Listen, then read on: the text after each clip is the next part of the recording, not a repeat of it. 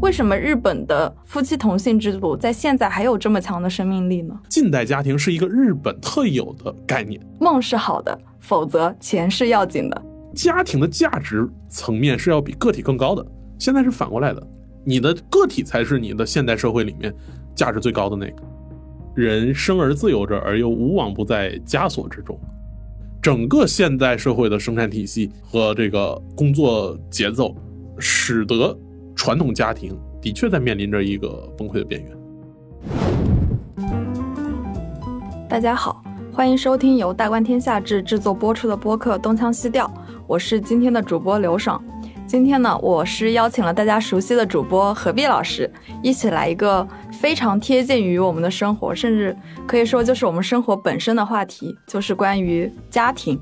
想聊这个话题呢，主要还是想聊一聊上野千鹤子老师。我们呢一直都是一个慢一拍，或者说慢了很多拍的播客。上个月其实互联网上有非常多关于上野老师的讨论。我自己这几年也在读上野千鹤子，然后也是跟很多人一样，是因为东京大学的那个演讲而认识他，并且关注他后续的著作。呃，为什么请何必老师来聊呢？经常有听众说何必老师上知天文下知地理，怎么什么都知道？其实他在研究历史学之前，也有研究社会学的背景。何必老师先跟大家打个招呼吧。各位听众，大家好啊！今天是我应该是第一次以嘉宾的身份，而不是主播的身份和大家。一起来打个招呼，何必老师。那其实，在您看来，您觉得上野千鹤子是一位典型的社会学学者吗？哦，对我虽然是历历史学博士毕业，但是我走向历史学是因为我研究了历史社会学。其实我呃本科和硕士都是呃社会学专业出身。那在做社会学的时候，我其实呃由于个人的偏好，其实对于呃家庭和宗教这两块比较感兴趣，但是。嗯，实际的制度性的研究上，我最后走上了呃历史社会学的研究。刚才小爽说的这个议题，我觉得呃非常有意思，就是中文互联网上上野老师那么多火热的话题，他先后和这个全西西，就是北大的那一批女生对谈，同时又和这个戴锦华老师对谈，这也是线上对谈活动火热了之后，这个上野老师。头一次这么直接和这个中文互联网上的呃听众和观众们直接的面对面，很长时间呢，由于商业老师的这个著作和观点的影响呢，大家并没有太把他严肃的学者的那一面呃重视起来。相反，就是商业老师很多时候是作为呃一个大学教授的身份以后，呃，大家主要是围绕他的这个所研究的议题做一些社会性的讨论。在这个意义上，我想这一期播客除了聊他的一个著作以外，我更想说，想从一个社会学呃学者的角度啊，带领大家一起去看一看商野老师是如何通过他的呃很基础的这种学术性的研究来得出呃我们所关注的那些社会性议题的这种结论和观点的。呃，上野老师除了是一个一般意义上学者以外呢，刚才小爽还说他。是不是一个典型的日本社科研究者？我觉得这一点其实是比较精到的指出了商业老师的特点。我想很多人可能对啊日本的学术史，特别是社会科学学术史不是太了解。日本在近代化以后，就是明治维新以后，它的现代社会科学学科的建设里面有两股思潮。是值得我们重视的，而这个意义上，山野老师是其中一条思潮的非常重要的代表人物。这两股思潮是什么呢？就是一股是以卢梭为代表的法国现代政治哲学和政治科学的这样一股自由主义思潮，那另一股呢，就是非常典型的马克思主义在东方的传播。其实，假如大家看过。一些日本学者有关中国近现代史的呃研究的话，就会发现，其实中国最早的马克思主义和社会主义的思想传播，恰恰是以日本为起点的。北方的邻居反而是啊，时间要靠后一点。日本的这两股思潮在社会科学领域里面的这种指引，其实是非常典型的代表了日本学界的一个特点，就是我们无论看卢梭还是看马克思，其实在欧洲的思想谱系里面是一个典型的属于左翼的这样一个思想家。所以，日本社会科学带有着非常强的这种左翼的倾向，呃，哦，当然在这里面，呃，由于法学本身是一个比较呃特殊专门的学问，这里面暂时不予讨论，主要是政治学和社会学。那在政治学和社会学里面，我们可以看到，在一九二零年代开始，日本有一批社会科学家转向了这个马克思主义理论的研究，利用呃马克思主义理论，当然主要还是欧洲的，比如说像这个呃魏特夫的这个东方专制主义和这个水利社会这一系列的呃理论来去研究东洋社会的这个社会结构和社会形态。那在这里面呢，呃，这些学者由于接触了这些主义呢，所以也就成了最早的一批日本共产党的党员。但是由于日本的这种警察政治非常的严厉，所以日共啊在相当程度上是昙花一现，呃，而且他的这个党员都是以高级知识分子为主，接入到社会底层很少，所以呃，日本的警察将日共破获以后呢，大量的高级知识分子就宣布转向啊，这是一个日本特定的词汇，就宣布自己放弃呃共产主义的这种政治的。主张，但是这些知识分子依然利用马克思主义的这种理论来去研究探讨日本社会，甚至整个东洋社会。随着四五年战后，这样呃，日本共产党再次获得了一个合法的地位，那左翼思想在整个日本的政治学、社会学里面一直延续了下来。所以这个时候，我们再去看上野老师的这个著作啊，比如最典型的这个《父权制与资本主义》。我们就会看到，呃，非常清晰的这种啊马克思主义思潮的影响，所以，呃，在这个意义上，上野老师的确是个非常典型的日本社会科学研究者。非常感谢刚刚何必老师对日本社科思潮还有上野老师的一些基本的介绍。其实说到这一点，跟上野老师他本人的经历也有一些联系。呃，上野老师一开始在念社会学的时候，也觉得这是一个。好像没什么意思的学问，而而且据说他还几次想过退学，但后来等他接触到女性主义的时候，他突然就感慨啊，原来还可以把自己当做研究对象做这样的研究。那他研究社会学最重要的一个起点，或者说他有一个最重要的武器的话，其实就是从家庭入手。呃，没错，其实呃，刚才讲到尚野老师还漏掉了一个他个人比较重要的经历，就是他是京都大学社会学毕业的。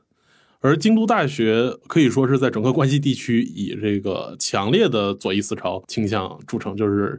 学生极富革命性。特别是上野老师所这个成长的七八十年代，也恰恰是这种呃校园行动力非常强的时候。上野老师的这个进路呢，虽然说他一开始啊强调就是受啊女权思潮的影响，但是今天我和小爽想和大家着重聊的。他的比较早的一本啊，可以说第一本被译介入中文的著作，反而是一个大家不太熟悉的著作。这本书的名字叫《近代家庭的形成和终结》。对，去年的时候我也看到何必老师推荐了这本书，而且当时何必老师还有一句非常新媒体的推荐语是：“不读这本书，你就不懂上野千鹤子。”然后当时我对这本书非常感兴趣，然后也马上买了。读了，呃，我我想我们其实就可以从这本书的标题开始谈起。首先是近代家庭的形成，这也是社会学里面其实比较重要的一个话题。呃，尚野老师在书里说到，家庭不是一个自古以来就有的概念，家其实是被发明出来的。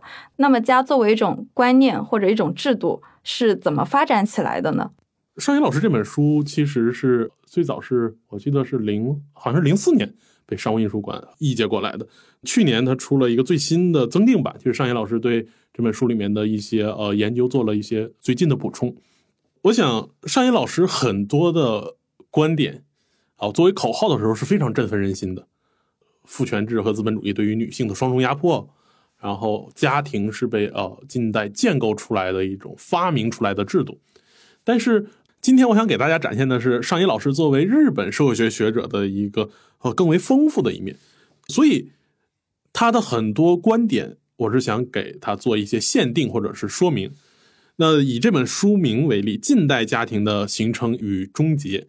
在这里面，近代家庭本身就是一个非常日本的概念啊，这个意义上，中国反而没有可以与之对应的概念。所谓的近代家庭，其实是。呃，日本社会学学者的一个非常有意思的误解，或者是由误解产生的一个概念，就是说，刚才我们讲到二三十年代，日本有着比较强的这种战前的左翼的这种社会科学的思潮，当时的日本社会学学者呢，还在用一种相对思辨式的方式来去研究日本社会，所以他们尝试将当时日本社会呈现出来的一些现象去总结出来。做一个说明。其呃，其中比较著名的，像一个是日本著名的呃民俗学家柳田国男，另一位呢是日本非常著名的社会学家有贺喜左卫门，还有这个铃木荣太郎。特别是这两位社会学家呢，是一个比较典型的这个用马克思主义理论去研究东亚社会的呃学者。那在这里面，他们构建了一个家村家点村理论。呃，核心是是讲这个呃日本社会是基于这种家庭共同体和村落共同体呃而组成的一个东洋的带有封建性的社会。而这个封建性社会在当时的学者看来，正在有着某种转型。后来，当然，这种呃村落共同体理论也通过很多路径影响到了这个呃中国的社会学研究。在这个理论里面，他们对于家和家族、日本的家族、家家庭，呃，有了一系列的这种探讨。但是呢，呃，这种探讨相当程度上并没有经过很多的实证经验的检验。而随着呃战后日本的呃逐渐的再次复兴和它的学术的逐渐复兴呢。战前那种啊思辨式的社会学开始转向实证式社会学的研究方法，而当日本学者用实证的经验材料再去验证此前有贺喜左卫门他们的理论的时候，就会发现这事不对呀。日本似乎并不存在一个完全前现代的家庭制度，同时呢，三十年代的学者所总结出来的家庭制度呢，很多其实是一八六零年代明治维新以后由国家颁布制定出来的。家族制度啊，这里面举个例子，比如日本在相当长的历史时间内，很多人是没姓的，就是我们熟悉的姓氏。姓氏，日本的平民大量是无姓的，天皇也是无姓的，但是天皇会给一些贵族分封一点姓氏。这是公家、武家和平民。公家就是这个日本的这个跟皇室有关的贵族，武家呢就是以这个德川呃以幕府为代表的。这个武士阶层。他们这批人是有姓的，但是这些人的。人口占日本的。总人口比例很少，普通人绝大部分人口也是无姓的。没姓这件事，他又不好做人口登记，他又没办法做现代国家治理，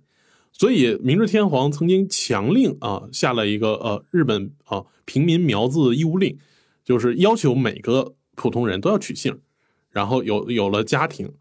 有了家庭以后呢，再以家庭为单位啊，国家要以家庭为单位去纳税啊，去收税。然后去实现各种治理，这个时候才形成了三十年代学者的那些经典理论里面所讨论的，呃，基于家族呃共同体共同组成一个基层的这种村和城市里面的村厅的这种呃政治治理，在逐渐组成日本近代国家的金字塔式的这种治理结构。所以，呃，在这个意义上，我们就能理解为什么上野老师这本。可以说，他的早期呃家庭社会学非常重要著作《近代家庭的形成和终结》里面要叫近代家庭，因为六七十年代以后，日本的社会学学者逐渐认识到，日本二三十年代的学者所呃理解的家族理论、家庭理论，本质上是一个日本近代的家庭制度，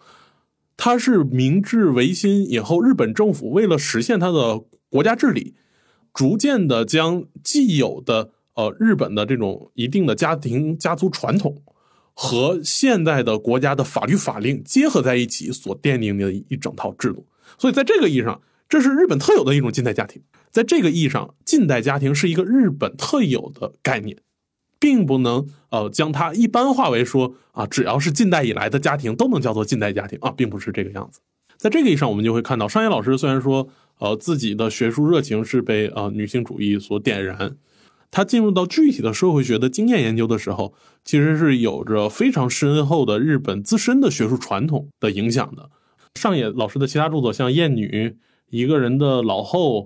呃，用自己喜欢的方式慢慢变老。哦，这个意义上我们会发现著作的风格啊差异还是比较大的啊。这里其实可以插播一个有趣的这个，也是跟日本学界呃一个非常独特的跟中国学界不一样的地方。日本学者在这个意义上和欧美学者有很大的相似性，就是他们一般在呃博士毕业后会着力的利用自己非常年富力强的这个状态去写非常能够奠定他学术地位的经典的学术著作。所以我们看到，呃，日本和欧美的很多学者，他甚至一辈子最好的书是他的博士论文改的出的那本书，因为是他花了大量时间去去做的书。但同时，一个更为呃，牛逼的学者呢，他随着自己的年龄的增长啊，他把他的学识跟他的生活逐渐融合在了一起。他反而会面向大众去写一些大众向的、轻学术的、带有相当程度可传播性的哲理性的书，也叫做通俗学术写作。在这个意义上呢，其实呃跟中国很不一样啊。相当长时间的中国学界的学者们呢是没有经历过通俗写作传统训练的，说实话就是文笔比较一般。即使少有的人呢，就是往往也把对大众写作和对学术写作视为截然不同的写作方式，甚至认为对大众写作可能并不是学者应该做的，或者是认为意义不大。但这一点呢，日本学者就不一样。其实日本学者很愿意在自己呃学术思想非常成熟了以后，呃去呃做一些或者科普性的或者面向大众的。在这个意义上呢，上野老师的书，比如说像《厌女》啊，《一个人慢慢老去》这些书呢，是非常典型的。面向大众写作的，而且市场反应也好，所以日本学者可以靠写写书生活的。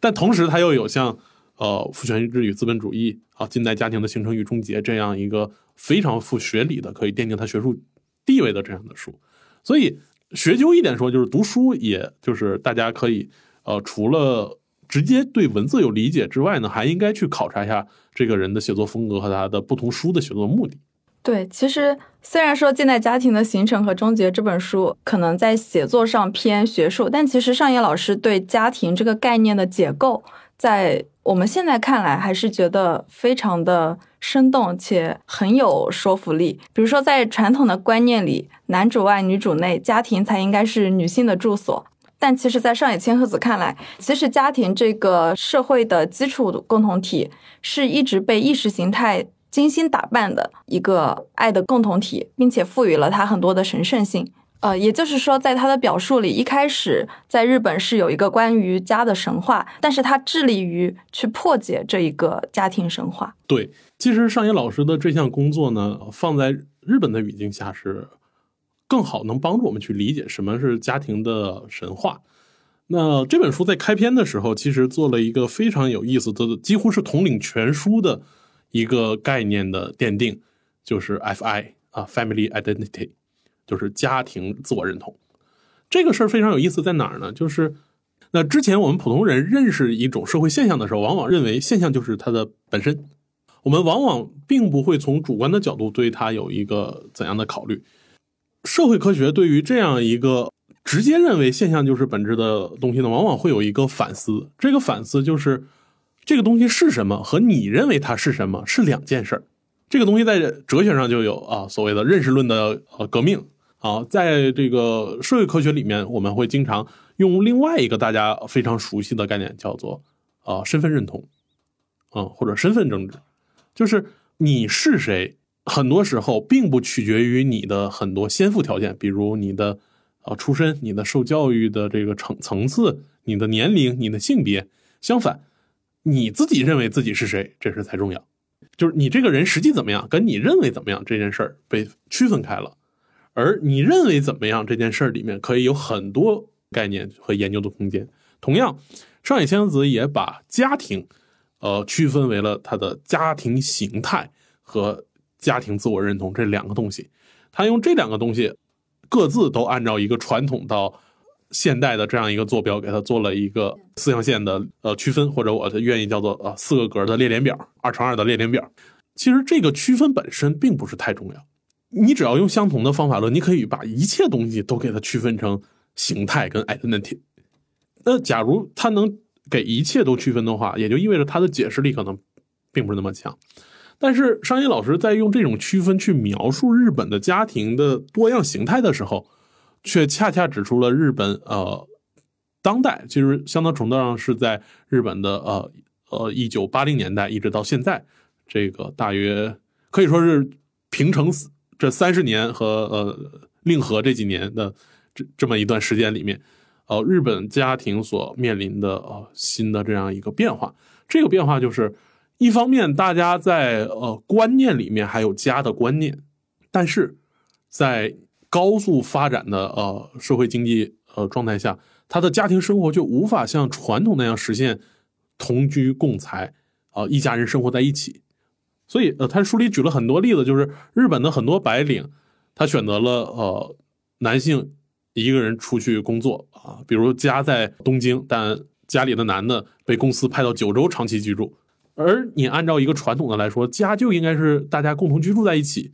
才能称其为家的话，很显然这个这就不是家了。但是我们在脑子里还认为，这个男人有老婆有孩子，那我的家还在东京啊，这就有一个内在差别。再极端一点例子来说，比如我们都知道，日本在东京这样的城市，有很多人就选择了不婚不育，选择了独自单身，但是大家又有一种啊共同生活的需要，所以他在这本书啊里面就举了，比如像啊在东京就有三个女士，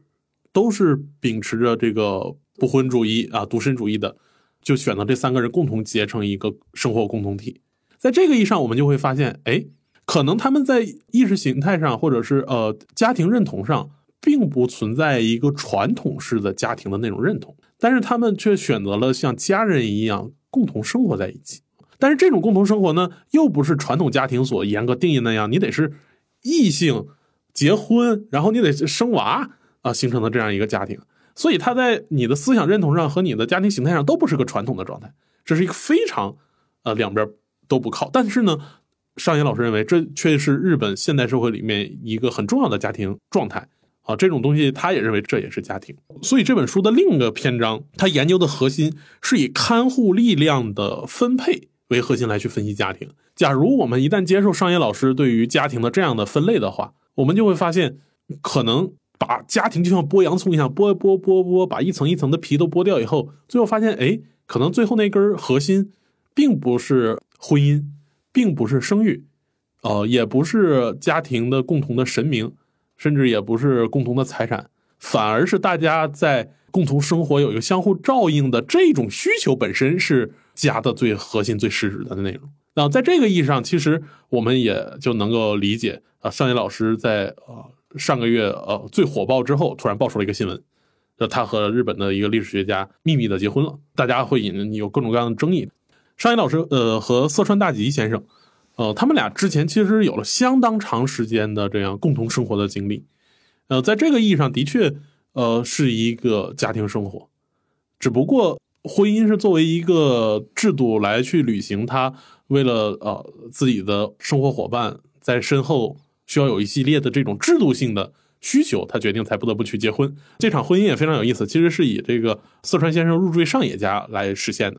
当时也引起了非常多的讨论，大家就在想啊，商业千鹤子是不是塌房了或者怎么样？但其实读过他一直以来的研究，就会发现，其实他就是在实践他自己这些年在研究的老后看护的这个问题，给毫无血缘关系和亲属关系的一个陌生人送终啊，他就在这个过程中发现，比如说他去医院。呃，如果不是亲属关系，你都是没有办法去帮他办很多手续的。然后按照尚岩老师他自己的说法，他说其实当时解决这个情况只有收养或者是结婚这样两个方案。但如果选择收养的话，他就必须要跟色川先生姓。但其实结婚的话，因为日本有夫妻同姓的制度，所以他可以选择之后处理起来也方便一些。呃，那其实在中国的环境下。呃，我们是没有夫妻同姓这个制度的。为什么日本的夫妻同姓制度在现在还有这么强的生命力呢？呃，这个就比较有意思了。呃，上野老师呃以看护为中心建立起现代都市人的这种家庭生活。那他也是照顾了色川先生很久，然后只是在临终前为了手续办理方便，缔结了这样一个法律上的婚姻。而在法律婚姻里面，这个日本在婚姻法里面也有比较强的一系列法律制度规定，比如依然对家族内的同性，呃，一个家庭的同性啊，有很强的要求，所以最后选择了以呃色传入赘的方式，就是实现了两个人都姓上野这件事呢，我们就会发现，其实近代日本家庭啊，我们还要回到这个概念，是一个非常有意思的制度。这个制度是说，一方面它采纳了较多日本呃前现代，就是它古代时期的一些家族家庭的呃社会习惯，但同时呢，将它以一种法律制度的方式规定了下来。所以某种意义上，并不是说呃夫妻同性有多么有生命力。反而是日本的这个婚姻法过于僵硬，就为什么到现在这个呃，它修改起来不会说说像中国一样，在法律修订上可以大刀阔斧一点，可以步子迈的大一点。这一点我觉得是日本这个国家作为一个很典型的东方国家，在近代化的过程中，呃，一个很独特的现象。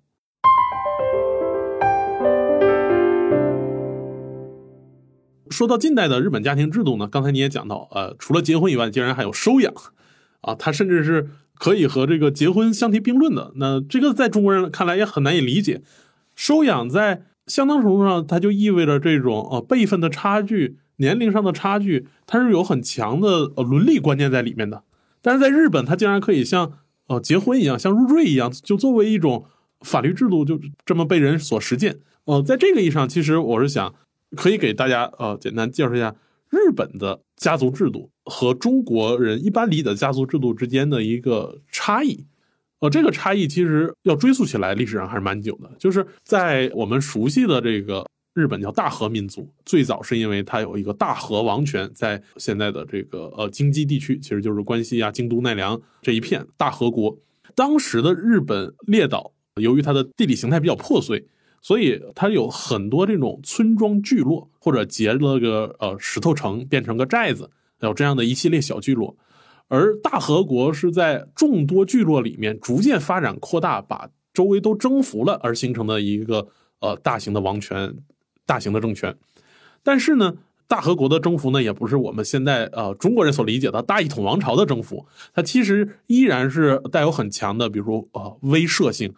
呃臣服、缔结盟约，它其实是有非常柔性的这一面，所以它并不是一个彻底的一元化的征服。这也就意味着。所有这些呃村寨仍然在大和政权下拥有着自己的政治经济特权，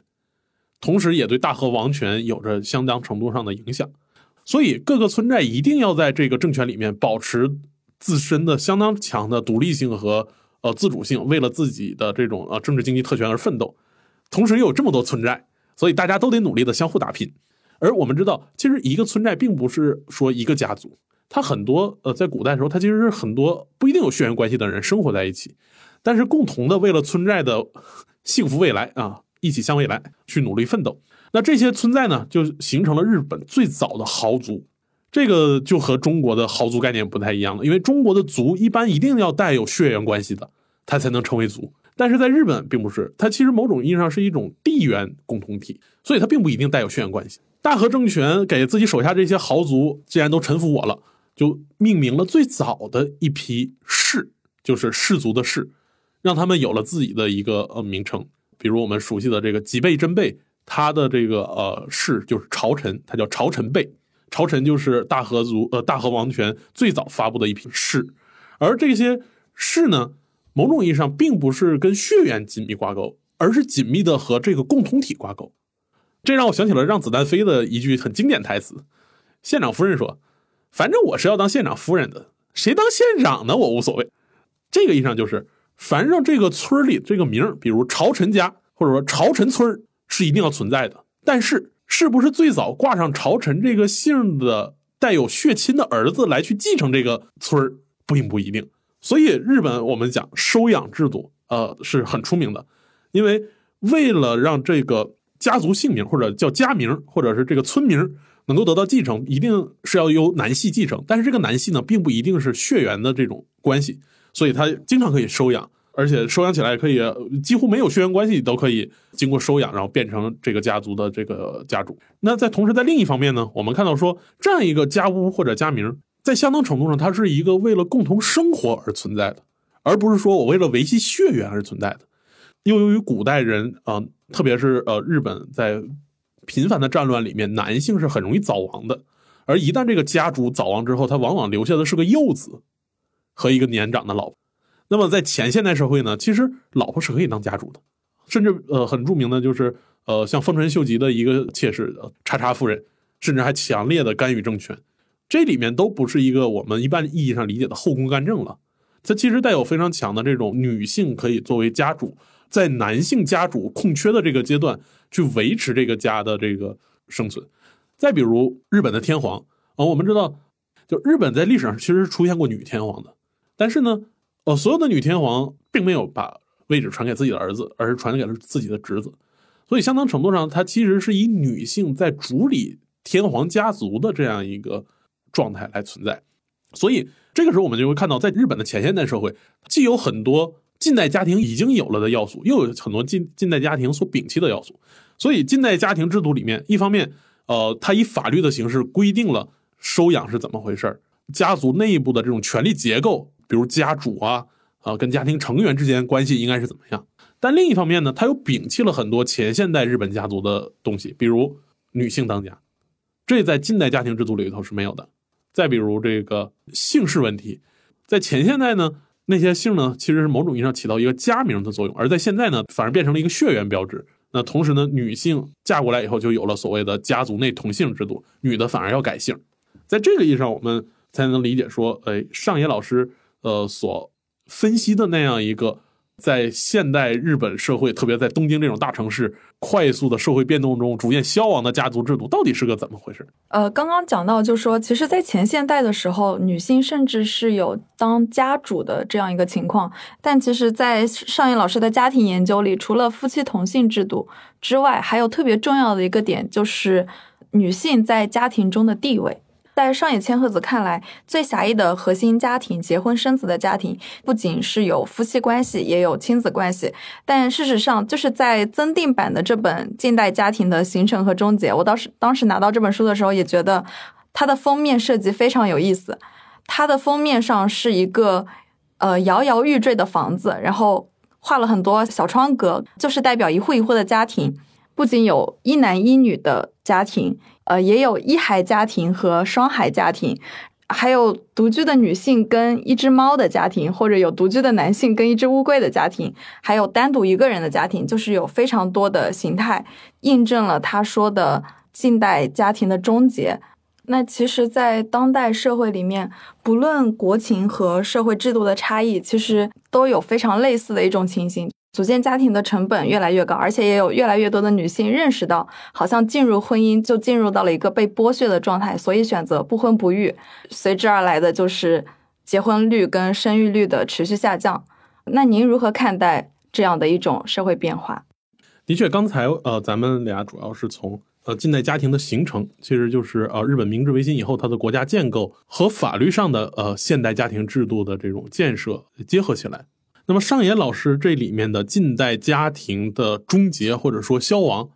哦，在我看来反而就不是一个日本独有的现象了，它其实是一个普遍化的现象，它是一个呃现代社会或者现代生活形态对于普遍的呃人类社会的一种冲击。呃，为什么这么说呢？其实我们经常讲东西方的差别，每当我们讲到现代社会的时候，往往愿意讲强调东西方的差别。但实际上呢，它更多的是一种古今的差别。其实，在呃人类的前现代时期，世界各地的文明，它的呃生活状态、啊生活节奏以及它的基本的组成，是有一些基本的共同原则的。比如就家庭来说的话，无论在东方还是在西方，家庭本身，或者说我们以异性结合共同繁衍后代所形成的生活共同体这件事儿。都具有相当强的神圣性。我们知道，英国的宗教改革是因为亨利八世非得要离婚，而天主教是规定禁止离婚的。这恰恰就意味着，所谓的禁止，是因为婚姻在基督教教义内是有着某种神圣性的。呃，我们熟悉的鲁迅的小说里面，祝福他江南的这种啊大地主，每年年终都要祭祖，祖先崇拜同样是给家庭带来了某种神圣性。这种家庭的共同体生活啊，直到现在，我们看到，比如说啊，江西、福建、广东，到年终岁尾，大家都要去一大家子上百号人，甚至全村上千号人去大祠堂里面祭祖，通过这种神圣性的仪式来去凝聚这个呃家庭共同体、家族共同体。这也就意味着，在前现代社会，人类各地的文明里面，它的神圣性都是奠基在某种。家庭、家族或者非个人的层面上的，而到了近现代啊，随着这种呃现代思想，特别现代科学的这种兴起，大家可能对于社会生活的神圣性意识的并不是那么清晰了。但是我想说，现代社会恰恰是将这种神圣性弥散在了个体的身上。呃，我们去看最经典的这呃现代政治学的这起点的那本著作霍布斯的《利维坦》，它其实是通过把呃，人的心理、人的一系列的社会行为都给通通扒掉以后，在自然状态下讲，个体的保存是最根本的。它不是最高的，但它一定是最根本的。你只有自自己活着，你才是活着嘛。但也恰恰是这种最为赤裸裸的个体保存的秩序的基础，赋予了个体非常强的神圣性。所以我们会看到，在公共生活领域里面，我们现代政治讲的什么叫一人一票？我们在现代的民法行为里面，我们一定要讲是以个体自然人的人作为民事行为能力的主体。甚至说，当多个自然人组成了一个法人的时候，都要单独说这是个法人团体。然后在经济生活里面，我们讲你的这个所有的财产权，你最重要的你的财产权，它是放在你的个体身上的。相反，共有财产在现代状态下反而被视为一个模糊不清的，甚至是需要额外规定的东西。它天然的就把你的财产是系于你个人个体身上，而不是一个多人身上。而在这个意义上，我们就会发现，个体在这个时候是成了一个最重要的价值目的。既然如此，个体是最重要的价值目的的情况下，那么让个体感觉到不舒服的事情，是不是就可以抛弃掉？哎，这也就是我们为什么现在讲，结婚带来好多烦心事儿，呃，彩礼、买房子，然后呃，我可能还要去一个我并不熟悉的地方生活，我可能还要跟一个并不熟悉的呃老年人叫爸妈。啊，对吧？无论是男生还是女生，可能对于婚姻都会带来这种个体意义上的不舒适感。同同样，生育可能会给女性带来巨大的疼痛感。家务劳动，这个每个人其实回到家里都想把鞋一脱，躺在沙发上，这个也不太想劳动。所有的这种家庭生活都给自己自我的生活带来很多不适感的时候，那我就没必要去组成家庭。这一点是现代人跟古代人最不一样的地方。古代人说，尽管有这么多这么多的让你自己不舒服的地方。但你一定要组成家庭，因为家庭的价值层面是要比个体更高的。现在是反过来的，你的个体才是你的现代社会里面价值最高的那个。你刚才说，呃，上野千子破解了家庭的神话，在某种意义上代替这个神话的，其实是一个呃现代个体生活的另外一个神话。但是我这里要强调的是说，呃，人类社会，这个我们大观学者施然老师经常说。人类跟动物最大区别是人会讲故事，在这个意义上，这个故事是一个非常重要的比喻。也就是说，你只要作为一个人生活着，你一定是要有一个神话，一定要有个神圣性的。只不过这个神圣性是把它建立在非个体的共同体基础上，还是个体个人身上的？这种非共同呃非个人的，可能是家庭，也可能是一个村儿。啊，也可能是一个什么样的小这个小的共同体几个人，但同时它也可能是纯个体的。但是人们生活是始终离不开这样的神话的。所以，近代家庭的终结来说的话，呃，随着现代资本主义经济的如此发达，我们发现，当你一切的政治的、法律的、经济的关系和权利都落实在个体身上的情况下，家庭的确反而成为了某种羁绊。以东京来举例子，因为东京是一个实在是太现代化的这种城市，里面有大量的这种可以不需要家庭就能维持自己生存的各种各样的手手段和途径。在这个意义上，我们也能看出这个这本新书的呃增订版的这个美编，其实对上野老师的啊家庭的终结还是有一个非常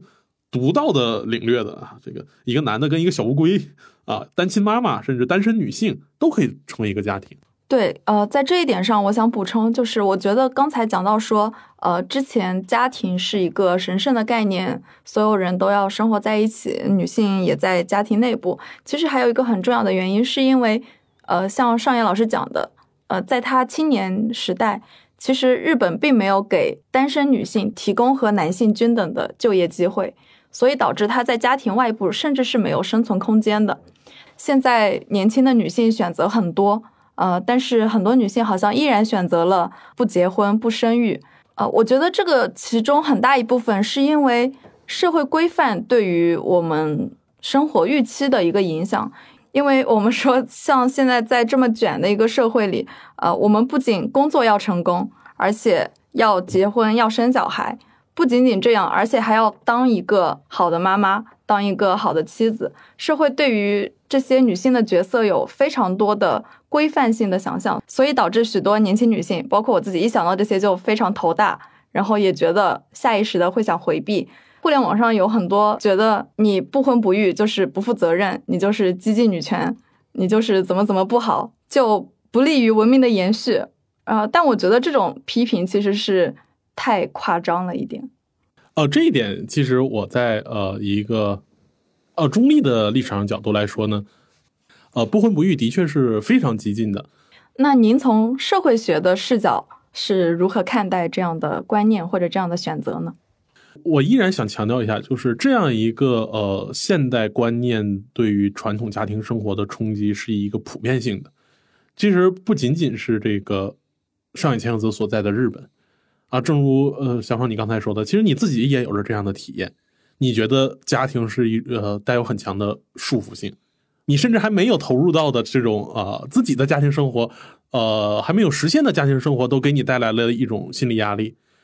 这时候我们都会发现。现代的资本主义生态体系对于人的要求，其实大大超过了一个人比较自然的这种生存的这种限度。所以我们会发现，你比如本科毕业就已经二十二岁了，这在中国民法里面，女性的晚婚就是二十二岁。我们知道，现在北京一般的就业市场啊，北上广深的一般的就业市场来说的话，呃，你想找一个相对来说体面的。嗯，比较正常的，呃，符合你，呃，预期的工作的话，基本都要硕士毕业。你即使非常按时的读硕的话，你出来都二十五了。人的生理的性成熟，呃，女性基本在十二三岁，男性在十一二岁。啊，我们知道最著名的康熙皇帝，他六岁登基，十二岁的时候就已经生自己的儿子了。大儿子他十二岁就已经开始生生娃了。呃，在古代，甚至我们讲，女生十五岁及笄之后。就开始找媒婆，就要找婆家了。那很多这个呃男性、女性在三十岁、三十一二就开始当爷爷了。所以，我们看到现代社会的生活节奏已经大大的抻长了人们的这种生命的阶段。在传统社会里面，与这种生理生命节奏相匹配所形成的家庭制度，我们一经常讲三世同堂、四世同堂。你按照你现在二十五岁很标准的结婚来说的话。三世同堂也得你七十五，四世同堂也得你一百岁，而按照古代我们来说，我们按照非常标准十六岁，你大概是吧？六十四岁你就可以四代同堂，你的家族就已经很繁荣、很方、很强大了。而一个强大繁荣的家族，会给你在纯粹农业生产里面带来多么大的利益！哦，一个村里面有一个大家族，有几十口人，有有多么好的这种生产劳动力，但是。我们现代的呃经济的要求，你一个人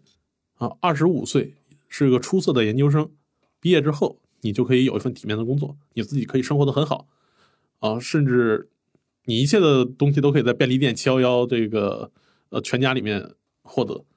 跟着你古代的跟你前现代的那种生命节奏形成的家族制度，跟你就没什么关系了。在这个意义上，的确。整个现代社会的生产体系和这个工作节奏，使得传统家庭的确在面临着一个崩溃的边缘。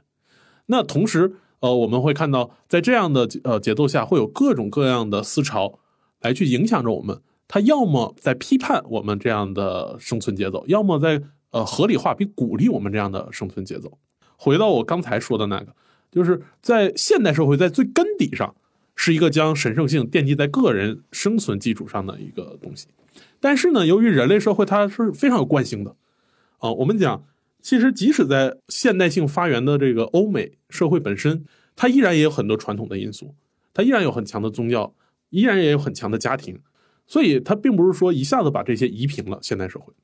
你在强调说，哦，有一批人，我决定完全按照不婚不育。哦，自我生存的方式来去生活，那到老年呢？我觉得就可以像上野老师那样，我去找一个共同啊相互看护的人，来去组成一个共同体生活啊。在这个意义上，我自己不太愿意把它叫做家庭生活，但它一一定是一个共同体相互照顾的生活。在这个意义上，这个人是把自己的生活实践和最为现代社会思想根底的那个要求结合在了一起。那我认为他的确是。最为激进的实践了现代主义，按照现代社会的生活方式在生活。这个激进并不是说你女权多激进，而是你选择的生活方式非常激进的按照现代社会最根底的那个逻辑去生活了。对，呃，这个其实是外部对这些选择的一个判断。然后，其实关于这个问题，我自己也一直在思考：不婚就一定会比结婚更幸福吗？其实我觉得。大概女权主义者也不敢做出这样的承诺，因为事实上，像上野千鹤子跟色川大吉的事事件中，其实就可以体现到整个社会制度它是为已婚者设计的，是为核心家庭设计的，在主权生活之外的资源是极其有限的，并不能给个人带来多大的生存空间。更别说传统的家庭长辈或者外界观念上对年轻女性的一些不理解或者说批判。在这个意义上，我认为女权的确是非常革命性的。那女性想在一个自主生活的条件下就能生活的比较舒服，没有那么多呃，像你说的，假如整套的社会运行都是按照呃家庭生活来去构建起的制度的压迫的情况下啊，女性还想过得比较舒服。那就意味着她必须得推翻现有的一切的社会生活制度，啊，这一点我觉得这是和法国大革命有着非常类似的这个状态的。在旧制度下，我给贵族老爷当差这是天经地义，然后贵族老爷在看着我当差当的好，然后赏我田地，赏我他在巴黎买的新玩意，这也是天经地义的。他不给我，这才是有问题的。但是革命者告诉我们说，我跟贵族老爷应该是平等的。甚至贵族老爷生活的好，全是因为我的劳动，那么我应该去把它推翻掉。而我在旧制度下，就是我脱离了这一整套封建义义务体系的话，我可能就没办法生活下去。我不愿意给任何人服役，那没人会愿意赏赐我田地。但是有一波革命者告诉我说：“你有田地，你能拥有一块田地，本身是因为你的劳动开垦了这块田地。”啊，每个人都平等的能够劳动，那也就每个人平等的都拥有财产。我靠，那我就应该把贵族老爷全都推翻在地，再踏上一万只脚。哎，那么法国大革命就把这套逻辑给实现了，由此开创了这个霍布斯鲍姆所谓的革命的年代，一整套的从呃漫长的十九世纪，呃从一七八九年法国大革命，一直到一九一七年的俄国革命。我们看到整个的这种革命的思维，都是认为说给了一套不同于呃非常完整的不同于呃既有生活秩序的一套思想。然后，假如大家想要去实现他的思想的话，必须要去第一以非常暴力的形式，第二要去消灭这套思想里面那些敌人。那么，在女权主义的这一套思想体系里面，很明显，他的敌人其实是。并不是某种哦主观的阶层划分，或者是其他的这样一个身份，而是恰恰具有某种生理基础的另一半男性。这也就意味着，这样一场革命，假如真的到来的话，将会更为蔚为大观。当然，我认为就是呃，毕竟是作为一种生活啊，这种思潮具有很强的革命性，但是不是要实际呃实践呢？那是另一回事儿。但我觉得呃，就像我们。播客之前，社会病理学孟老师经常反复强调的一件事，就是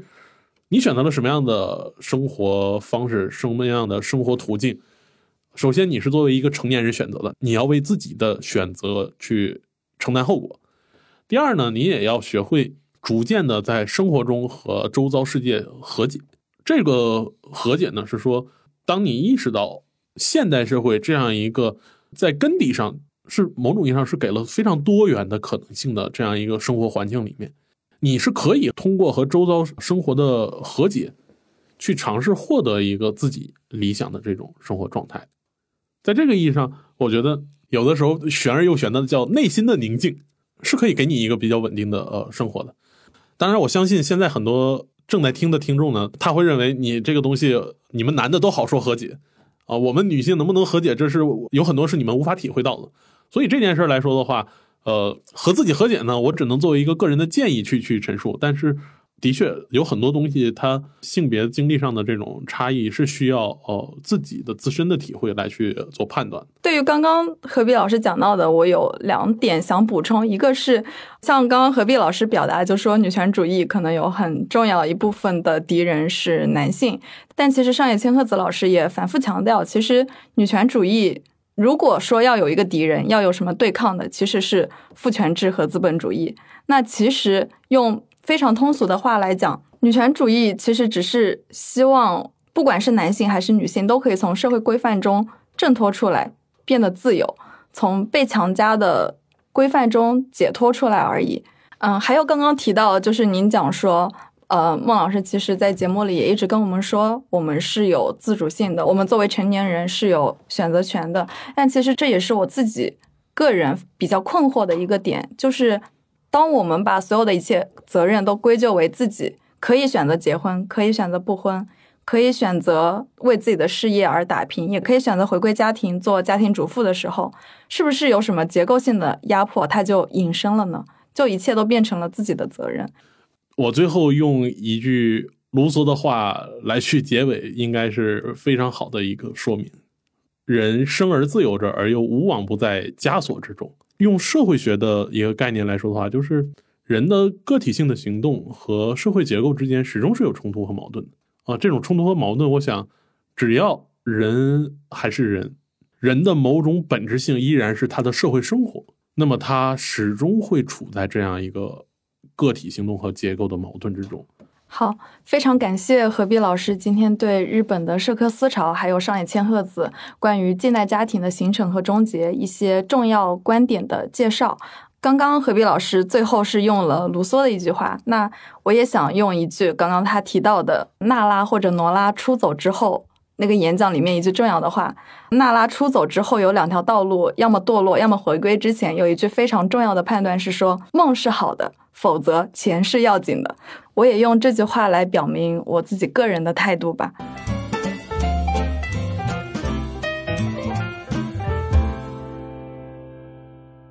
如果你对今天的话题感兴趣，除了今天我们提到上野千鹤子老师的《近代家庭的形成和终结》以及《父权制与资本主义》，我们还推荐你关注他最近出版的一本新译作，就是《女性主义四十年》。这本书收录了他在上世纪八十年代到新世纪头十年写的文章。对于当下困扰我们的很多问题，都有许多很精到、很有启发性的见解。而且这本书的文字，相对于前面两本偏学术性的著作来说，非常好读，也非常好懂。如果你有其他想听我们聊的话题，也欢迎留言告诉我们。